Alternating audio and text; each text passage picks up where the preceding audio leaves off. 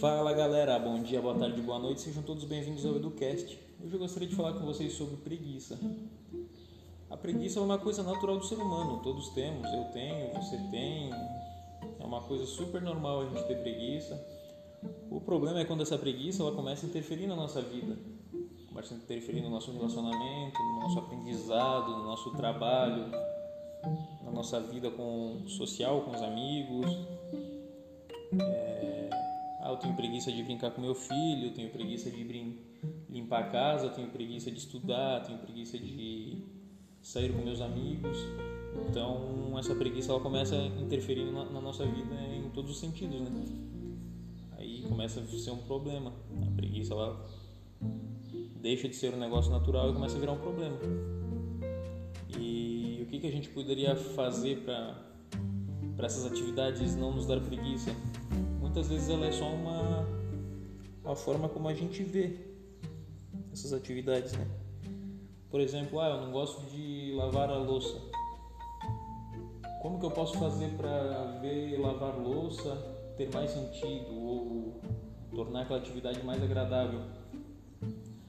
Eu posso ter uma visão de que, ah, lavar louça eu não gosto de fazer, mas eu preciso fazer isso para me tornar uma pessoa mais autêntica, mais responsável, ter mais disciplina, né?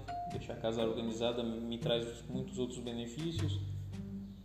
Então, ela acaba me trazendo vários benefícios, porque se um dia eu precisar, eu não sou dependente mais de alguém para fazer isso, eu sei fazer sozinho, sei limpar a casa, sei lavar uma, roupa, sei lavar a louça. Esses benefícios. O que mais eu posso agregar? Posso, às vezes, ser uma hora descontraída, que eu boto uma música, escuto um podcast, tudo que faz aquela atividade ser mais, mais divertida, entendeu? Mais agradável. É, brincar com o filho é a mesma coisa. Tipo, ah, às vezes eu tô com preguiça de brincar com meu filho, mas poxa, tenta botar uma outra visão naquilo lá. Ah, eu vou brincar com meu filho e ao mesmo tempo eu tô me exercitando, porque eu tô ali correndo, brincando, correndo, pulando então eu estou agregando a minha saúde também nisso, entendeu?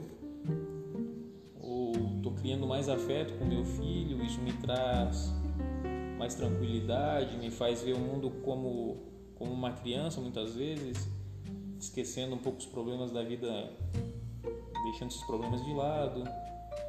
Então, a partir de que a gente vê dessa forma, a gente começa a perder aquela preguiça, deixar aquela preguiça de lado e a gente acaba fazendo mais essas coisas, né? Porque a gente começa a ver com outros olhos aquilo. A gente começa a ver as partes positivas, os benefícios e não só os negativos, né?